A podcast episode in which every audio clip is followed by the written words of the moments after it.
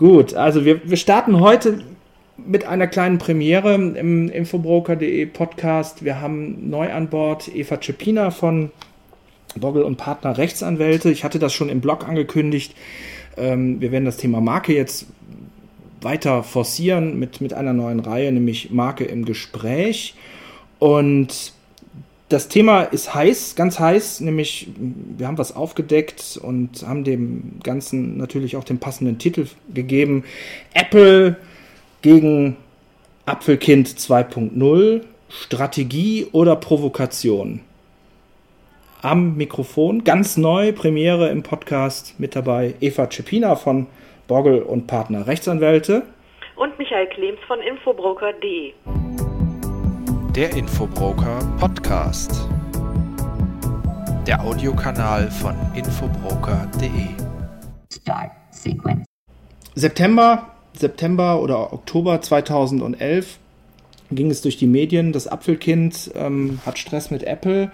Kleines Bonner Café mit der Wortbildmarke und einem kleinen Logo, was, was ein Apfel ist, wo ein Kindsgesicht oder Kindskopf drin zu sehen ist wurde als Marke angemeldet und dann mit einem Widerspruch von Apple belegt. Ähm, wir haben in dem Titel schon gesagt, Strategie oder Provokation und Apfelkind 2.0. Also es ist was passiert und ich gebe jetzt mal einfach den Stab an Eva Cepina weiter. Was ist denn jetzt genau mit dem Apfelkind passiert? Ja, also wir haben ja eigentlich als Ausgangspunkt gehabt diese deutsche Wortbildmarke einer, ich sag mal, primär ähm, Kaffeebetreiberin. Ähm, und äh, gegen diese Eintragung der Marke hat dann Apple sich gewehrt mit einem sogenannten Widerspruch beim DPMA, also beim Deutschen Patent- und Markenamt. Ähm, und als wäre das jetzt nicht genug, ähm, ist jetzt mittlerweile herausgekommen, dass nicht nur diese deutsche Marke angemeldet und auch äh, bisher noch eingetragen ist, sondern ähm, die selber Anmelderin, obwohl eigentlich schon dieser Ärger anfing mit dem Widerspruch, auch eine Marke beim Harmonisierungsamt für den Binnenmarkt eingetragen hat. Das heißt eine Marke für die EU. Aha. Ich schiebe noch was ein, damit wir da noch ein paar Informationen mehr geben. Also es wird im, im Text zum Podcast wird es eine kleine Box geben, wo wir auch ein bisschen die, die Zeitverläufe darstellen. Ähm, wir sollten, bevor wir über diese EU-Marke sprechen, noch eine Sache dazwischen schieben, ähm, die wir ja auch rausgefunden haben. Also wir machen jetzt bei diesem Beitrag hier keinen investigativen Journalismus, sondern wir reden eigentlich ähm, über das Thema, was bedeutet sowas eigentlich für den Markeninhaber. Aber eine Sache ist noch passiert beim Apfelkind. Es wurde ja noch, bevor diese EU-Gemeinschaftsmarke angemeldet wurde, noch eine weitere Marke angemeldet. Genau, und zwar kurz nachdem ähm, die Apfelkind-Logo-Marke angemeldet wurde, hat dieselbe Anmelderin auch noch eine zweite Wortbildmarke angemeldet mit dem äh, Wort Kirschenkind.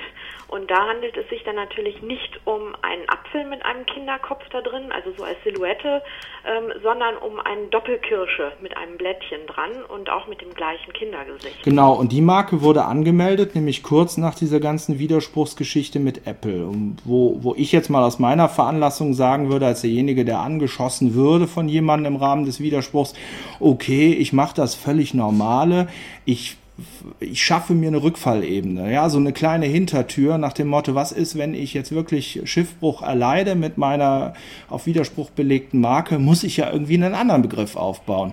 Von daher eigentlich eine super Idee. Zweite Marke aufbauen, Kirschenkind, ja, ist auch noch im Obstbereich, kann jeder irgendwie mit leben. So, und jetzt, jetzt kommt eigentlich das absolut für mich persönlich verwirrende und vielleicht strategisch absolut genial durchdachte. Es wird auf einmal zum Übergang 2011, 2012 eine EU-Gemeinschaftsmarke, ich sage jetzt mal fast identisch zur deutschen Marke, erneut angemeldet. Und genau. was? Dabei handelt es sich wieder um das gleiche Logo Apfelkind. Auch die Waren- und Dienstleistungen, für die dieses Zeichen gelten soll, die sind auch übernommen worden aus dem deutschen Verzeichnis. Ähm, es ist letztendlich, haben wir jetzt eine doppelte Anmeldung in der Welt. Und es kommt noch was hinterher, ja. Also es ist völlig klar, ein Unternehmen wie Apple hat eine Markenüberwachung laufen und vielleicht sogar, wenn man sich in einem Verfahren mit einem ähm, potenziellen Gegner befindet, vielleicht sogar auch noch eine entsprechende Inhaberüberwachung, ja. Und es wurde natürlich auch von Apple gleich Widerspruch eingelegt gegen die erneute Anmeldung beim äh, Harmonisierungsamt. Genau, und in dem Zuge war das natürlich auch recht wichtig, ähm, jetzt darauf zu achten, kommt da vielleicht noch irgendwas denn äh, man muss die äh, Fristen einhalten für solche Widersprüche und äh, wenn die Fristen mal verstreichen und man hat es nicht überwachen lassen, hat man hinterher viel mehr Schwierigkeiten, sich gegen solche Marken zu wehren. Ja, dazu haben, haben wir auch von infobroker.de ein kleines Booklet rausgebracht. Ähm, es ist immer wieder Überzeugungsarbeit, wie wichtig eine Markenüberwachung ist. Aber jetzt kommen wir zum eigentlichen Thema. Das war ja jetzt alles, was bislang passiert ist welche Intention steckt denn eigentlich jetzt was sind die Beweggründe? Wie kann man, wie kann man hingehen? Ich nenne mal einen Vergleich, also man kann da so, so schöne Vergleiche bringen. Jeder von uns kennt diesen Sketch von Loriot, ja? Ja, und er sowieso kam mit der 7 und dann mit der 8 und dann habe ich die 9 drüber gebügelt. Oder was wäre, wenn jemand zum Beispiel sagt, pass auf, ich bin auf der Landstraße geblitzt worden. Mensch, fahr noch mal genauso schnell auf der Autobahn mit überhöhter Geschwindigkeit. Dann haben wir gleich zwei Fälle, die wir knacken können. Also die Intention und die Beweggründe, die Logik dahinter. Wenn ich doch schon eine Baustelle habe, eine zweite aufzubauen. Das ist mir persönlich nicht klar. Ja, aber es kann grundsätzlich gar nicht so schlecht sein, sich auf doppelter Basis abzusichern, wenn man daran interessiert ist, ein Markenrecht zu erlangen. Ähm, es ist nämlich durchaus so, dass auch die Sachbearbeiter bei den Markenämtern einfach nur Menschen sind, so wie Sie, Herr äh, Michael Klems und ich, und ähm, da natürlich auch ihre eigenen Meinungen haben, was denn zum Beispiel eintragungsfähig oder verwechslungsfähig ist oder nicht. Und wenn man dann sagt, okay, ich versuche es jetzt mal bei zwei Ämtern parallel, dann kann man sich doppelt absichern, denn es kann durchaus passieren, dass bei dem einen Amt eine Marke zum Beispiel nicht eingetragen wird oder ein Widerspruch auch für richtig erachtet wird.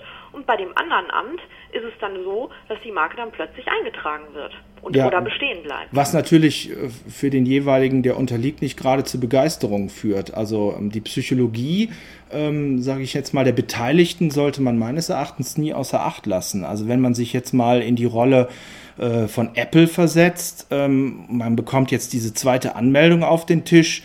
Da muss man sich doch eigentlich persönlich ein bisschen an den Kopf fassen. Also äh, da ist doch, ist doch eigentlich der ganz einfache Widerspruch.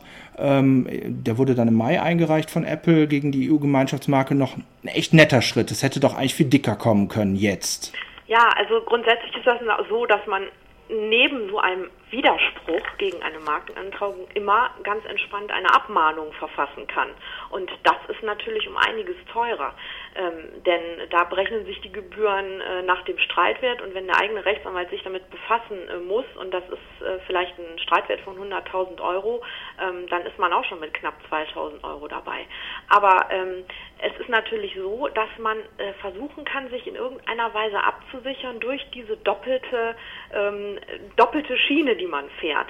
Ähm, ob das letztendlich dann vom Risiko sich alles so lohnt, das ist eine ganz andere wirtschaftliche Frage. Wirtschaft ist eigentlich ein gutes Stichwort. Man sollte vielleicht Folgendes jetzt auch mal ins Auge fassen. Ähm, mit, mit der, ähm, wenn man jetzt mal auf die deutsche Streitigkeit geht, wäre ja die Argumentation, sage ich jetzt mal, von, von Apfelkind, und so kam das in den Medien ja auch immer so ein bisschen rüber. Ja, wir sind das kleine, unschuldige Bonner Café, ähm, wir, wir sind ja eigentlich hier nur so, was weiß ich nicht, so kuschelig irgendwo, uns kennt eigentlich so großartig keiner. Es kam dann mal irgendwann über Social Media auch raus, solche, solche O-Töne aus Interviews, ja, wir wollen so groß wie Starbucks werden, ja, als Franchise-System. So, und wenn ich jetzt gegenüber Apple versuche zu argumentieren und mache jetzt wirtschaftlich deutlich, ich habe äh, eine, eine, eine räumliche Ausdehnung vor auf EU-Gemeinschaft, dann unterstreiche ich doch im Grunde genommen, ich bleibe nicht nur mein kleines, schnuckliges Bonner Café, sondern ich habe eine ganz große Nummer vor. Das muss ich mir doch entsprechend vielleicht sogar entgegenhalten lassen. Ja, den Eindruck kann man natürlich erwecken, denn ähm, da ist natürlich eine viel größere Gefahr der allgemeinen Verwässerung äh, auf der Seite von Apple gegeben, wenn man jetzt sagt, ups, ähm, diese Person möchte jetzt gerne vielleicht in ganz Europa mit ihrem Logo irgendwas anfangen. Ob das letztendlich dann auch wirklich gemacht wird oder nicht, selbst wenn die Marke eingetragen bleibt und festgestellt wird, nein, sie ist nicht verwechslungsfähig, es ist alles in Ordnung, da steht auf einem ganz anderen Blatt. Aber der Eindruck, der erweckt wird, auch schon durch den großen Umfang, den diese Marke hat an Waren und Dienstleistungen. Das ist nämlich nicht nur alles nur für einen Kaffee eingetragen, sondern auch noch für Nahrungsmittel, Merchandise-Artikel und so Franchise-Dienstleistungen. Also schon wegen des Umfangs ist wahrscheinlich überhaupt Apple ähm, auf diese Markeneintragung aufmerksam geworden. Ich schätze einfach mal, das ist eine persönliche Meinung, wäre es nur ein Kaffeebetrieb geblieben, auch im Markenregister, dann hätte sich Apple wahrscheinlich damit gar nicht unbedingt beschäftigt. Ja, das haben wir ja so ein bisschen schon im Vorgespräch so ein bisschen rausgefunden, wenn man sich dann mal genauer den Widerspruch beim, ähm, beim Harmonisierungsamt mal anguckt, gegen was da Apple eigentlich so vorgeht. Und ähm, da ist vom Kaffee ja gar nicht die Rede. Genau, das sind nämlich nur drei Klassen. Und zwar sind das einmal so Dinge wie Merchandise-Artikel, so Taschen, Geldbörsen und sowas. Dann gibt's noch Spielzeug, Spiele und äh, letztlich noch die Klasse 35 und da geht es halt so um betriebswirtschaftliche Beratung. Und das ist doch eigentlich des Pudels Kern, wenn wir über Franchise reden, ja, Betrieb von anderen Unternehmen, Geschäftsführung und so weiter. Da könnte dann eventuell das Geschäftsmodell, ich sag jetzt mal von so einer Franchise-Idee etwas teilgefährdet sein. Genau.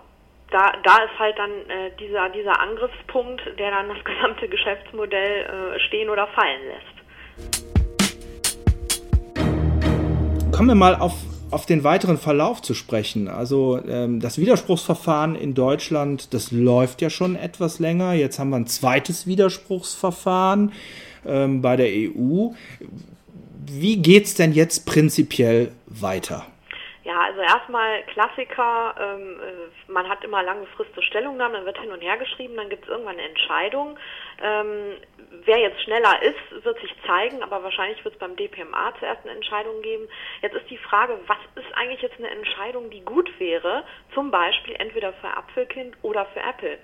Und ähm, wenn man sich jetzt überlegt. Wir ähm, können es ja mal durchspielen. Genau. Also gehen wir mal, ge fang, gehen wir es einfach mal durch, ja. Der eine verliert, der andere verliert. Genau. Also nehmen wir mal an, Apfelkind gewinnt jetzt ähm, das DPMA-Widerspruchsverfahren. Das heißt, es wird gesagt, die Marke ist nicht verwechslungsfähig. Ja, also der Kindskopf und der Apfel, genau. sorry, das verwechselt man nicht, wenn das nebeneinander ist, ähm, keine Chance. Genau, und alles ist in Ordnung. So, dann äh, kann man sich natürlich überlegen, okay, ähm, ist das jetzt in irgendeiner Weise äh, vorgreiflich letztlich auch für das äh, Verfahren vor dem EU-Markenamt.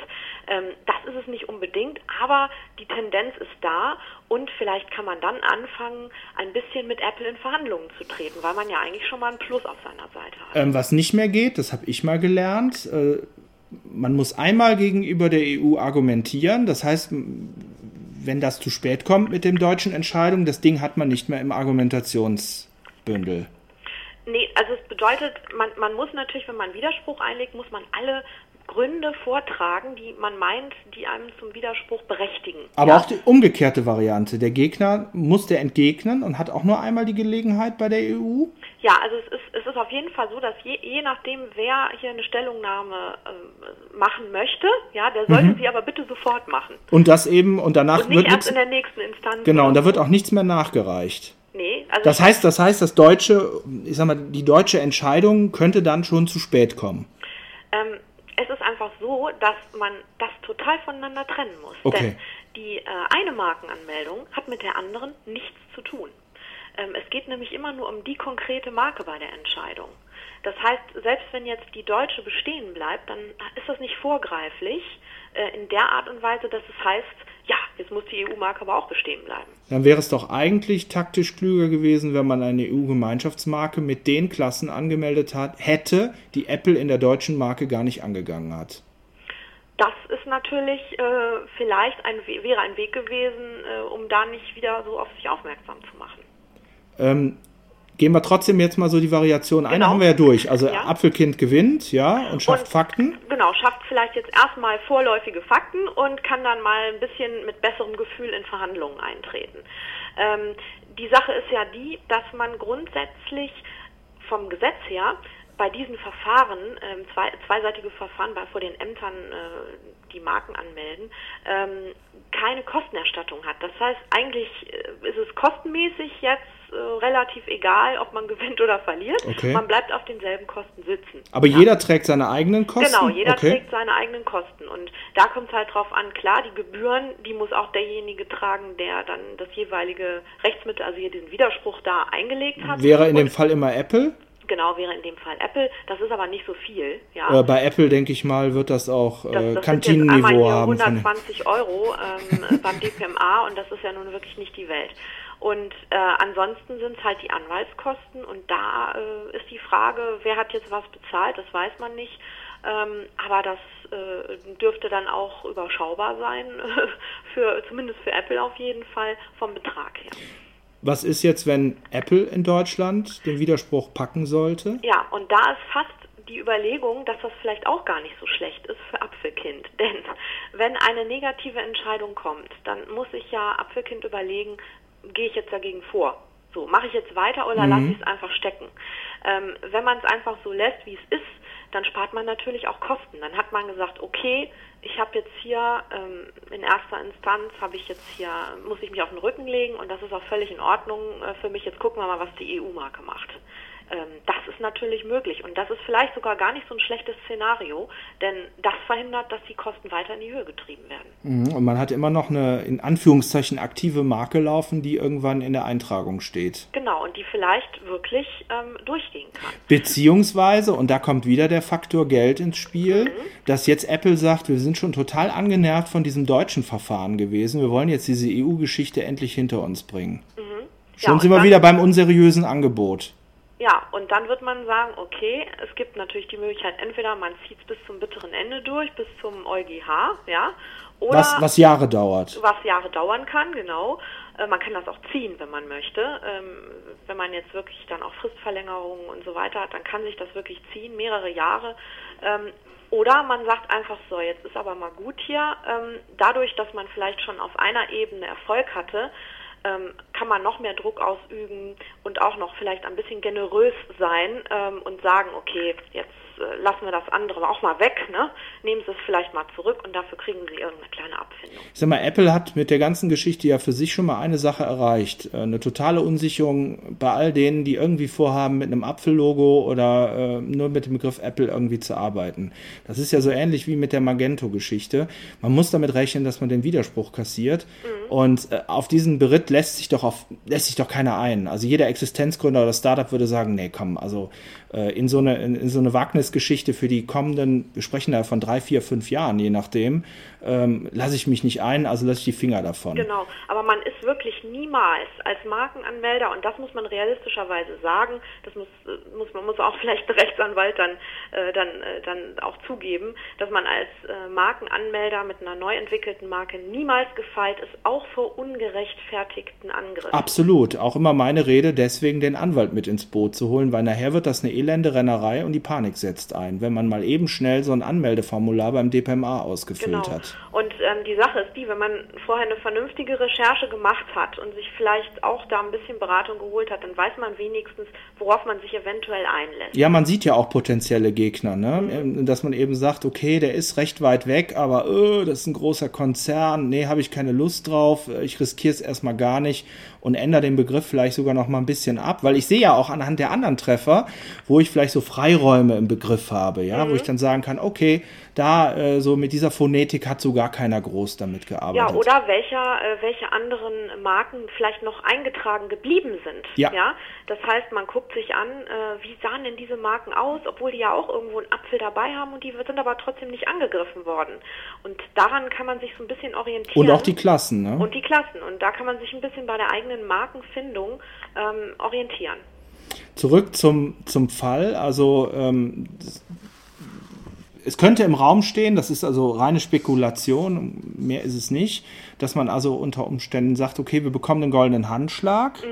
Ähm, dem, dem widerspricht ein bisschen momentan so die Handlung vom Apfel, ähm, vom Apfelkind. Also es ist im März noch ein Video rausgekommen, ein Werbevideo auf YouTube, wo für das Café geworben wird. Ja, also was kostet bestimmt auch Geld. Ja, also wenn ich in so ein Verfahren stecke, sage ich unter Umständen, da fahre ich das Marketing erstmal ein bisschen zurück. Ähm, von daher denke ich mal, wird der Begriff ganz bewusst weiter betrieben. Und merkwürdigerweise, wie gesagt, wir haben keinen investigativen Journalismus betrieben.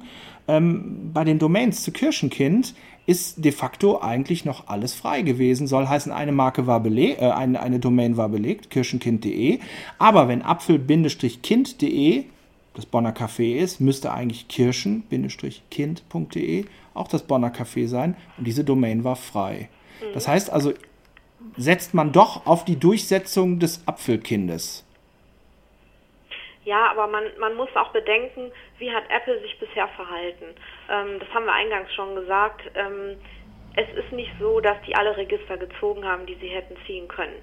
Und ähm, wenn jetzt hier wirklich ähm, vielleicht in einem ersten Schritt äh, sich Apfelkind eine blutige Nase holt, dann ähm, kann sich so ein großes Unternehmen auch schon aus Image- und Marketinggründen leisten, immer noch generös zu bleiben. Okay. Und das ist vielleicht sogar letztendlich fürs, fürs Marketing sogar noch viel besser, ähm, trotz dieser, äh, dieser sage ich mal, äh, vielleicht als Provokation wahrgenommenen zweiten Markenanmeldung, die aber auch vielleicht nur strategisch gemacht wurde, ähm, da noch ähm, ein entgegen, großes Entgegenkommen zu zeigen und nicht direkt aus dem Vollen zu schöpfen. Das heißt, jeder geht mit erhobenem Haupt aus diesem Verfahren irgendwo mit einem Teilerfolg raus. Genau, und den Teilerfolg auch muss man auch bei, bei Apple dann auch insoweit sehen, als dass ähm, ja viele sich darüber aufgeregt haben, äh, wie kann das denn sein, das sieht doch wirklich ganz anders aus und so. Aber wenn man es dann trotzdem geschafft hat, vielleicht diese Marke aus dem Markt äh, herauszukriegen durch diese Generosität, ähm, die man sich als großes Unternehmen auch leisten kann, dann hat man ja letztendlich auch wieder was gegen die Verwässerung getan. Dann sind wir mal gespannt, wie es weitergeht. Ich denke mal, wir haben also jetzt mit dem Beitrag ähm, eigentlich das Thema erstmal angerissen. Ähm, den Rest äh, überlassen wir dann einfach mal dem Netz und dem Markt. Ich sage soweit vielen Dank an Eva Cepina. Ja, vielen Dank an Herrn Michael Clemens. Super.